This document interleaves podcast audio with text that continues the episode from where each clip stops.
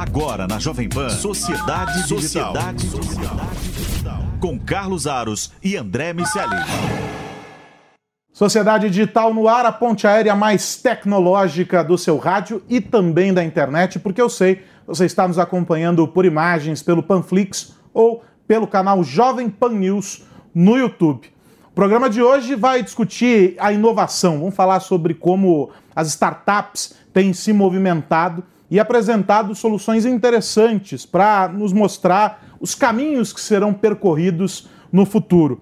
Nesse nosso papo, vou apresentar, porque você que está nos assistindo já está vendo ele aqui ao meu lado. É o Gustavo Torres, diretor de inovação do C6 Bank. Então, claro, nós vamos falar inevitavelmente uhum. sobre as soluções que o setor financeiro tem apresentado. Tem Open Bank, tem tanta coisa Bastante rolando. Novidade. Obrigado por ter vindo, Gustavo. Obrigado vocês pelo convite e é um prazer estar aqui com vocês. E, como sempre, nessa nossa ponte aérea, direto do Rio de Janeiro, meu parceiro André Miceli. Tudo bem, André? Tudo bem, meu amigo. Uma empresa inova na sua gestão, no seu marketing, nos seus processos ou nos seus produtos. Os bancos digitais conseguem fazer tudo isso ao mesmo tempo. É um, um bom tema para a gente conversar, falar de inovação e do nosso novo sistema bancário é certamente um terreno fértil para ideias e casos. Vamos ouvir bastante coisa aqui, certamente. Bom, então vamos começar essa nossa, essa nossa brincadeira aqui, é, entendendo um pouco o momento. A gente está vivendo aí uma das fases uh, do Open Bank, que vai ser um processo uh, longo. A gente já recebeu aqui, né, André, uh, um, um, representante do Banco Central que nos explicou em detalhes uh, todo esse processo. A gente já falou bastante sobre meios de pagamento, como tudo isso evoluiu. Né? Até alguns aspectos desse, desses modelos aí evoluíram mais rapidamente por causa da pandemia. Uhum. Então tem uma série de coisas rolando em paralelo. Como é que você, que está do lado de dentro, vivendo tudo isso, se preparando para atender uhum. o consumidor, com uma vantagem, eu ouso dizer aqui, você me corrija se é uma vantagem ou uma desvantagem, sobre é, os bancos, vamos dizer assim, as instituições que vieram do, do mundo offline para essa nossa realidade mais digital, que o DNA de vocês é 100% digital. Uhum. Ou seja, talvez ao absorver todas essas novidades e entregar soluções para o consumidor, a natureza de vocês consiga fazer, consegue fazer isso mais rapidamente. O que é que vocês estão percebendo? Que momento é esse que a gente está vivendo, em que a gente tem, estávamos aqui brincando antes né, da, da nossa, de entrar aqui no ar, a gente tem alimentação, saúde, mobilidade, vários setores sendo transformados. Quem dá sustentação para boa parte dessa transformação é o setor financeiro, uhum. atendendo a essas demandas. Né? O que está acontecendo, Gustavo? Legal. Bom, primeiro que o, o setor financeiro é interessante que ele ele é inovador. Né? O setor financeiro brasileiro, especificamente, comparando com, com outros mercados, e pegar até em comparação com, com os Estados Unidos, é, a gente já faz transferência né, entre bancos, cara, há muitos anos de forma é, instantânea, né, vamos dizer, é, nos dias de semana. Isso, cara, é, é, difícil, isso não é simples acontecer. O Brasil sempre teve à frente. É, quando a gente falava da CPMF, de você instituir, tirar, colocar e fazer uma alteração grande dessa no sistema, isso sempre aconteceu. E o Banco Central ele vem puxando agendas de inovação, o que é muito bacana. Então ele mantém esse ritmo. Só que o que acontece é que a gente está vivendo num mundo da tecnologia, onde as coisas acontecem de uma forma muito mais rápida. E aí a gente começa a sentir a mudança muito mais rápida. Antes ela levava um pouco mais de tempo.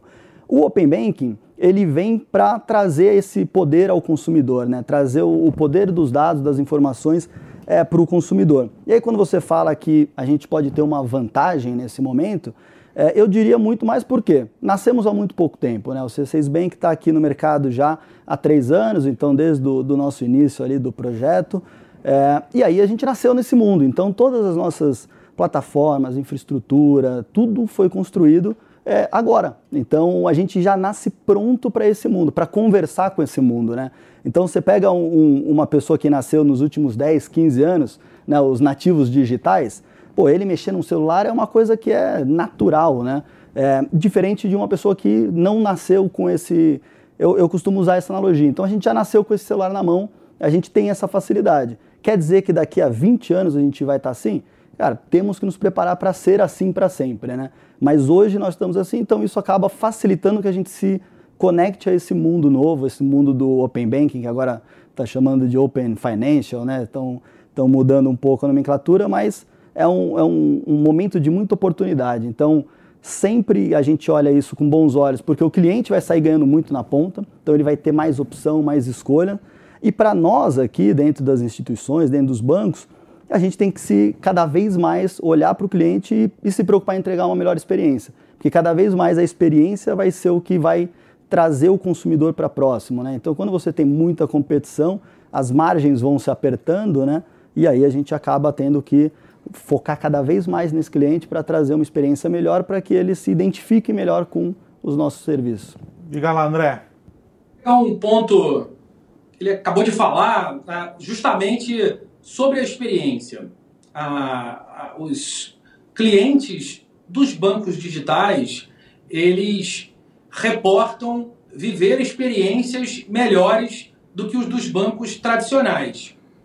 E, curiosamente, é, esses recursos tecnológicos que são oferecidos para esses, esses clientes têm muito de soluções de autoatendimento, o que cria uma situação que é quase o melhor dos dois mundos, porque é uma operação mais barata, por exemplo, abrir uma conta, compensar um cheque, tarefas que normalmente seriam feitas na agência por alguém estaria sendo pago pelo banco para fazer, são tarefas que agora é, foram implementadas como recursos de um app que o, o próprio cliente faz. O cliente vai lá, escaneia seu material, tira foto do número de série é, de um cheque, tira foto dos seus documentos e ajuda o banco nesse processo. Por outro lado, ele se sente melhor, porque é mais conveniente, não precisa ir à agência, tem um horário de atendimento maior e cria uma situação melhor para todo mundo. A que mais, além é, das soluções de autoatendimento, você atribui essa percepção de uma experiência melhor? Bacana. Você vê que é, quando a gente olha, fizemos uma pesquisa recentemente e mostrou que é, as pessoas realmente se identificam a ter uma experiência melhor com esses, com os bancos digitais, né?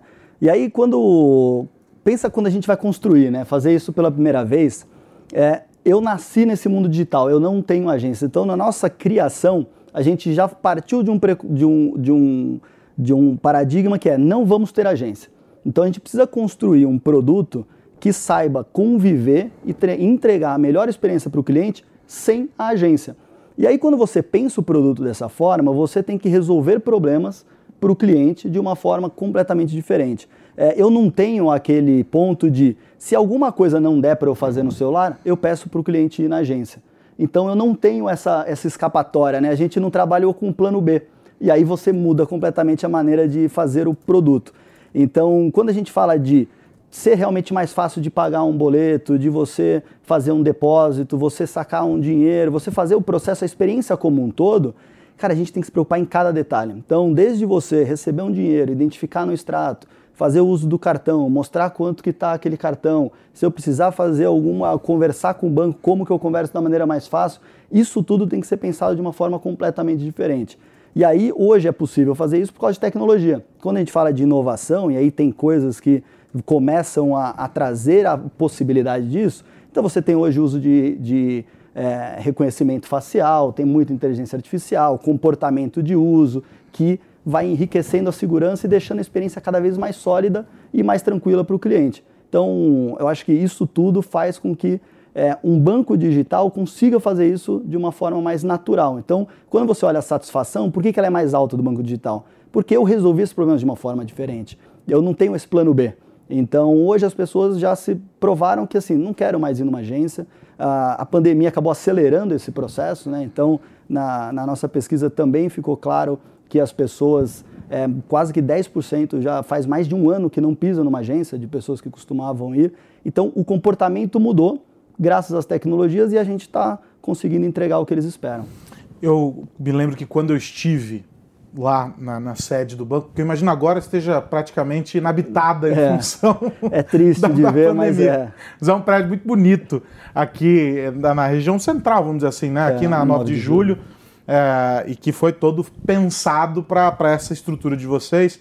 Você fez um tour comigo e me mostrou uh, como vocês abrigavam algumas startups ali para um relacionamento próximo uh, e que você falou assim: isso aqui para nós é muito importante porque daqui ou nós vamos encontrar soluções para problemas que no dia a dia da operação tão, uhum. vão surgir e que a gente precisa ter respostas rápidas para eles, ou nós vamos criar produtos que a gente nem sabe que existe demanda para eles, mas é. vai surgir, ou vamos incorporar uma ferramentazinha, alguma coisa para o dia a dia do banco, que às vezes o cliente não vai nem saber que aquilo existia, mas para nós é importante é, é, essa convivência.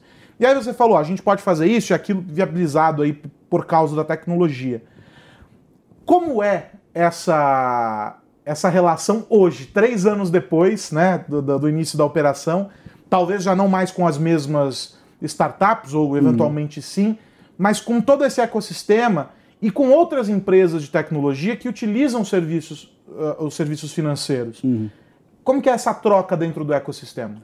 Legal. Hoje, cara, assim, é, é um fato que você falou que tem certas coisas que a gente não vai parar para fazer, né? Então, uma coisa que eu sempre falei, comentei até com você no dia, a gente é muito bom em fazer banco. Então, porra, a gente entende do cliente, entendemos do, do das necessidades, das mudanças comportamentais, de tecnologia, é, mas tem algumas coisas que não faz sentido pararmos para gastar um tempo, uma equipe para desenvolver.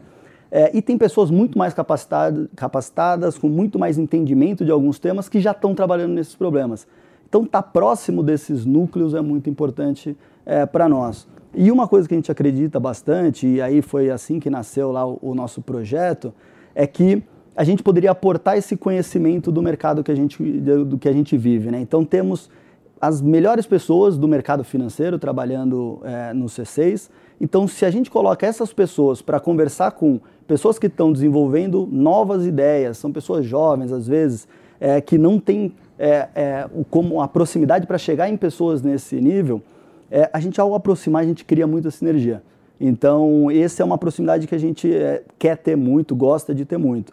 É, devido à pandemia, o, o, a nossa aceleradora ali, né, o nosso projeto ele é muito próximo ao indivíduo. Né? A gente trazia, embarcava a pessoa dentro é, do nosso escritório. Devido à pandemia, a gente é, fez uma pausa no, no nosso projeto, mas a gente continua muito próximo do ecossistema, então conversando muito com startups, conversando muito com empresas, levando problemas para o mercado. Né? Eu acho que uma das coisas que eu falo bastante, o Vale do Silício ele é fantástico e uma das coisas que eu gosto muito é de você ver como ele funciona, aquele quadrilátero deles. Né? Você tem as maiores empresas do mundo despejando problemas para eles. E você tem do outro lado Stanford, Berkeley ali jogando estudante com super capacitados para resolver esse problema. Na outra, você tem a avenida dos venture capitals despejando todo o dinheiro do mundo. Quando você soma essa, essa equação, cara, você tem um monte de inovação, um monte de, de, de soluções. Então, o que a gente busca realmente é criar algum ambiente positivo para essa troca. Esse modelo que você está descrevendo, Gustavo, é um modelo típico de inovação aberta, que é muito eficiente, mas que precisa ser bem orquestrado. Foi o processo de amadurecimento? Como vocês desenharam esse processo de inovação até chegar no momento que vocês estão hoje? Cara, André, se eu te falar que isso nasceu até antes do banco, do, do C6 falando em si, é, eu não estou mentindo. É, o OP, ele, desde o D0, então eu cheguei no, no D0, é, e nas primeiras conversas a gente fez o OP, é, até porque o banco é um processo até um pouco mais. E a gente sempre teve no DNA essa vontade de criar esse, essa, essa conexão. Então isso faz toda a diferença, né? Porque já nasce no DNA, não foi uma coisa de, putz, o mercado está demandando, temos que falar que somos. É natural. Era, era natural. Então a inovação a gente sempre pensou nesses dois sentidos. O primeiro é, precisamos conectar com essa frente de, meu, tem pessoas brilhantes resolvendo problemas difíceis é, no Brasil, no mundo. E a outra é como que a gente vai construir um banco inovador? Como que a gente vai ser o C6 inovador? Porque não basta só eu olhar para fora, né? É, se eu não for dentro também super inovador, é muito difícil. E aí uma das coisas assim que, que foi pensada, pô, será que a gente vai ter uma área de inovação, um laboratório? Colocar o professor Pardal tomando choque ali no canto, inventando as coisinhas e depois jogar para dentro e será que vai funcionar? E por experiência própria, até por, por outras vivências, a nossa opção foi, eu falei, cara, vamos fazer uma área de inovação aonde dentro do chapéu de inovação a gente traz a área de experiência do usuário. E aí a área de experiência do usuário, como nós somos um banco digital e o produto vai ser digital, ele vai passar a conviver e ser construído por todos do banco. Eu não consigo fazer um produto sem passar por compliance, por segurança, por risco, pela pessoa de negócio, pela pessoa de operações.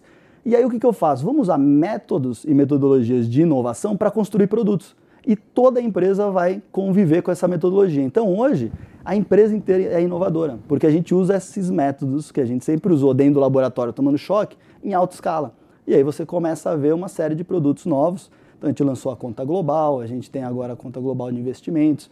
É, são disrupturas que estão acontecendo. Você vê a tag, né, que a gente lançou, foi o primeiro banco que nasceu e falou, pô, a gente tem o cartão de débito e tem a tag para o seu carro. É, mesmo, é o cartão de débito do seu, do carro. seu carro.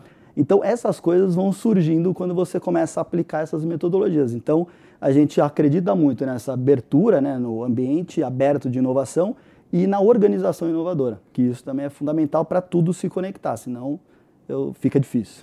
E é muito interessante, né, olhando agora para além do universo uh, financeiro, como as organizações que conseguem é, entender que essa realidade de é, fomentar a criatividade, a diversidade, né? quando você diz assim, ah, passamos por todos os setores, a gente entende que diferentes pessoas com diferentes visões de mundo, com diferentes perspectivas é. sobre aquele produto estão se envolvendo ali para entregar alguma coisa para o consumidor. Ou seja, o consumidor lá na frente uh, com um, uma equipe que está é, sendo desafiada a, a, pensar diferente. Uhum. Esse processo ele foi muito importante junto de outros né? o principal deles talvez esse último período, a resiliência é. aí, não é, das empresas, para garantir é, que um, uma fase difícil fosse superada. Ou seja, não superamos completamente, ainda estamos lidando com uma pandemia que mudou o, o, mudou o consumo, mudou as relações entre as pessoas, a relação das pessoas com as empresas, ou seja, você tem uma série de transformações acontecendo.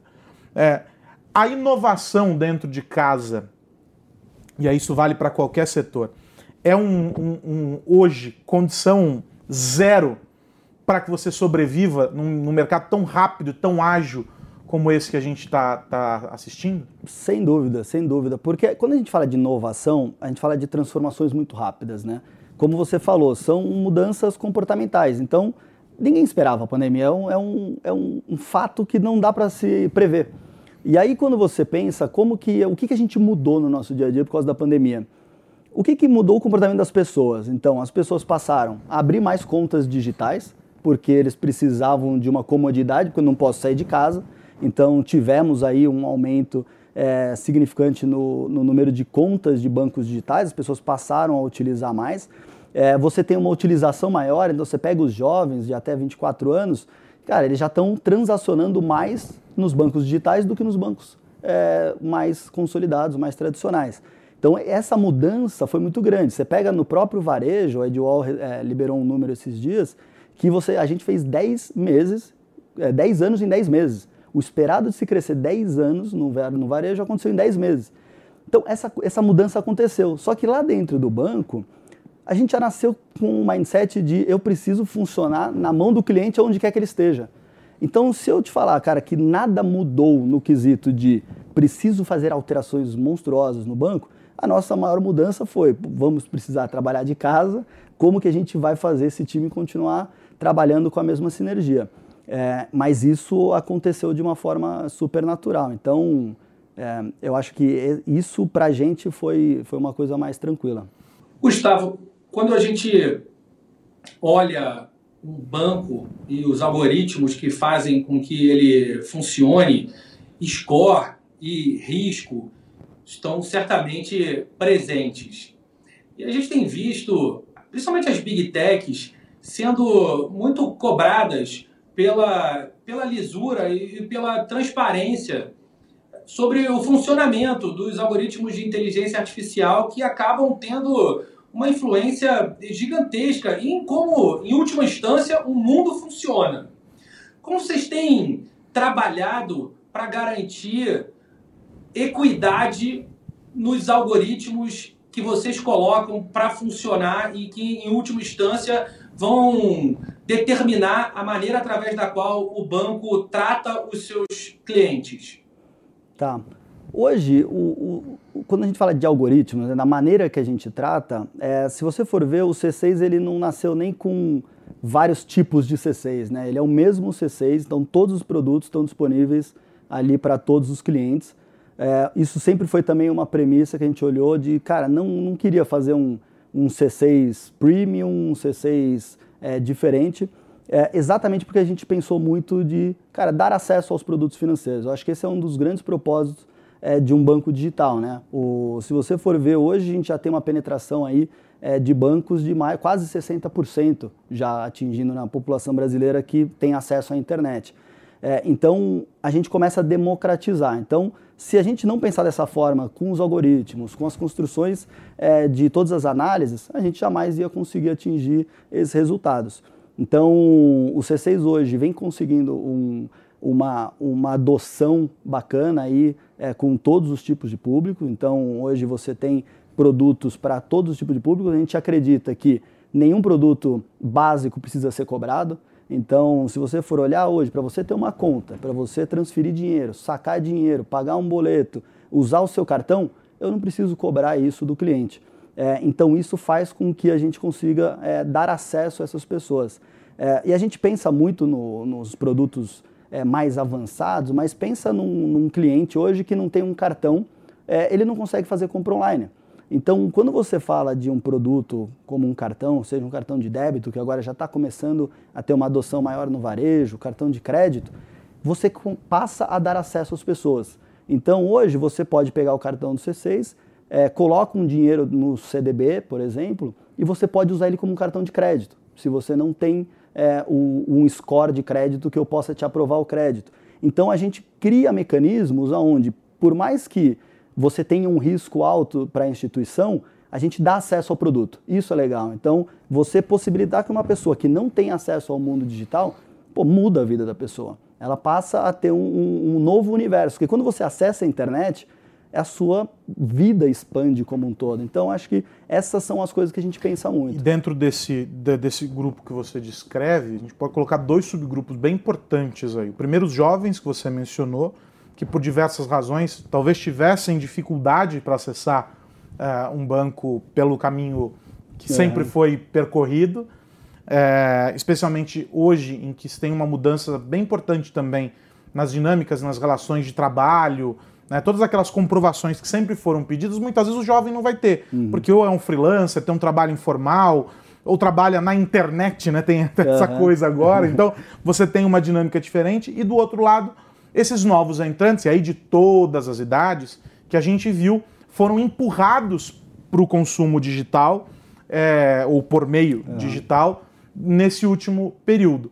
Nós estamos falando essencialmente desses dois grupos. Um que já é um grupo de consumo, mas que estava apartado dessa realidade por um, uma série de consequências. E um outro que os bancos digitais estão formando. Exato. Ou seja, é uma geração de consumo que está sendo formada já sob essa ótica, sob essa lógica uh, de, de, serviços abertos, de um compartilhamento de recursos entre uma instituição e outra. Ah, eu tenho esse produto que conectado ao outro de uma outra empresa me dá tal vantagem.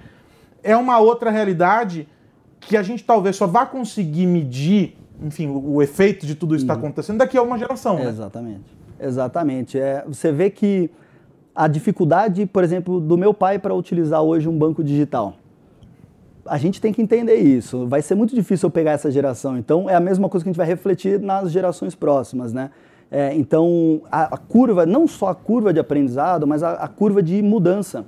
Né? Você tirar a pessoa ali de quantos anos de relacionamento meu pai tem com o banco que ele trabalha, né? Então, é, uma, é muito tempo. Então, ele está ele tá ali literalmente enraizado. Então, a mudança ela é mais lenta, mas ela acontece. E depois que ela acontece, é fantástico. Você vê o comportamento hoje, meu pai usando o banco, é fantástico. Ele fala, meu, mas é muito fácil fazer isso. É quase que quando a gente mudou do táxi ligando para o telefone para o Uber. Nossa, mas é só apertar um botão? Nossa, mas é só fazer isso? É só apertar um botão e o dinheiro já está em dólar? Não é possível. Tem, pô, você tinha que ir na casa de câmbio.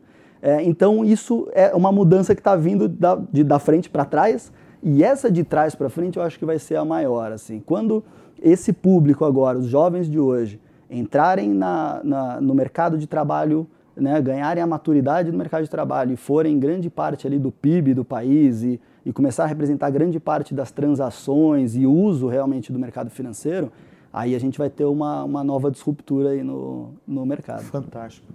Para fechar, André Miceli. Para fechar, eu quero saber do futuro.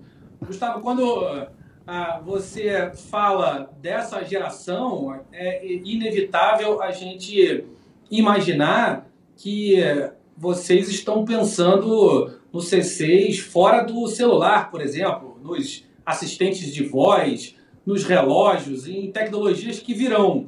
Como os testes estão sendo feitos? Como vocês estão desenvolvendo essas novas tecnologias? E como é esse processo de avaliação e, eventualmente, de descarte de funcionalidades? É, esse é um assunto que eu amo, é, que está né, realmente no, no DNA. É, eu amo pensar no. É a sua banco. versão professor Pardal. É a professor, exatamente. eu costumo dizer, quando a gente estava falando de inovação, até esqueci de mencionar, que quando a gente tem essa equipe multidisciplinar, né, e a gente fala muito de inovação, a gente está sempre desafiando ali dentro do banco, o, eu costumo dizer que a gente está indo pelo caminho certo quando eu começo a incomodar muito o jurídico e a área de, de segurança. Eles começam, mas será isso está muito. É que a gente está começando a pensar em coisas diferentes. E aí, olhando para esse futuro, eu acho que é exatamente isso. A gente fala muito de assistente, é, de tirar a tela, né, o, o, a navegação sem tela. O banco ele vive é, na vida das pessoas. Né? Isso é uma coisa que a gente busca e persegue muito, até como posicionamento. Né? A gente fala, o C6 é, é, é da sua vida.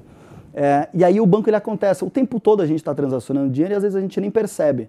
É, então, como que a gente traz isso para esse mundo novo de gadgets? Você estava comentando do óculos, né? Pô, quando a, quando a Apple lançar esse, esse óculos, como que será que vai viver? E no mundo digital, né? A gente tem é, alguns projetos muito bacanas de reprodução do nosso mundo físico para o mundo virtual.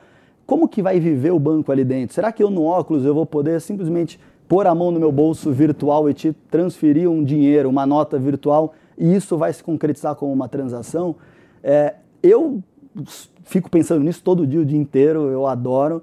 É, eu acho que tem coisas a se cumprir até lá. Eu acho que precisamos, como vocês falaram de algoritmos, inteligência artificial, é, essas coisas têm que evoluir porque isso traz segurança, traz solidez. Então, diferente de uma startup de qualquer outro serviço que não envolva, acho que um bem financeiro, é, eu não posso errar, né? Então imagina você ter algum problema que você some com o dinheiro das pessoas, acontece algum problema, então a gente tem que ter muita certeza ali do que a gente está fazendo. Para que isso aconteça nesse mundo mais é, evoluído, vamos dizer, no futuro, a gente precisa criar essas bases. Eu acho que a gente está nesse momento agora, muita coisa bacana saindo, é, supercomputação avançando bastante, então isso vai possibilitar que a gente tenha barreiras de defesa maior.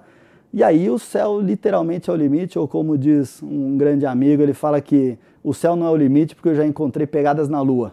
Então, então acho que tem bastante espaço para frente. Muito bom. Infelizmente, nosso tempo é cruel com a gente, o relógio é cruel. Conversas que poderiam durar horas, né, André Miceli? Ficam ali. Mas é bom que dá o gostinho de quero mais, é. que a gente vai poder tratar mais uh, desse tema adiante. Quero agradecer a presença do Gustavo Torres, diretor de inovação do C6, um cara que está é, tá mergulhado nesse universo, respira inovação. É, e eu sempre fico ligado no que ele está publicando, para onde o Gustavo está indo, porque tem sempre coisa legal. Então, obrigado por ter vindo aqui para esse papo com a gente. Obrigado você, Carlos. Obrigado, André. É, foi um prazer aqui conversar com vocês, com a audiência de vocês. E conte comigo aí sempre que precisar para bater um papo, tomar um café. Adoro falar sobre esse assunto. André Miceli, semana que vem tem mais. Semana que vem tem mais, meu amigo. Obrigado, Gustavo, e um abraço para todo mundo que nos ouve e vê. E o Sociedade Digital, como eu disse, volta na semana que vem, mas não tem problema. Se você pegou esse nosso papo aqui pela metade, corre lá no Panflix ou no canal Jovem Pan News no YouTube. A entrevista completa, esse bate-papo completo está disponível lá. Aliás, não só este, outros, os programas anteriores também estão por lá. Sociedade Digital estará de volta semana que vem discutindo os impactos da tecnologia no nosso dia a dia. Um grande abraço. Tchau, tchau. Você ouviu Sociedade Digital com Carlos Aros e André Miscelli.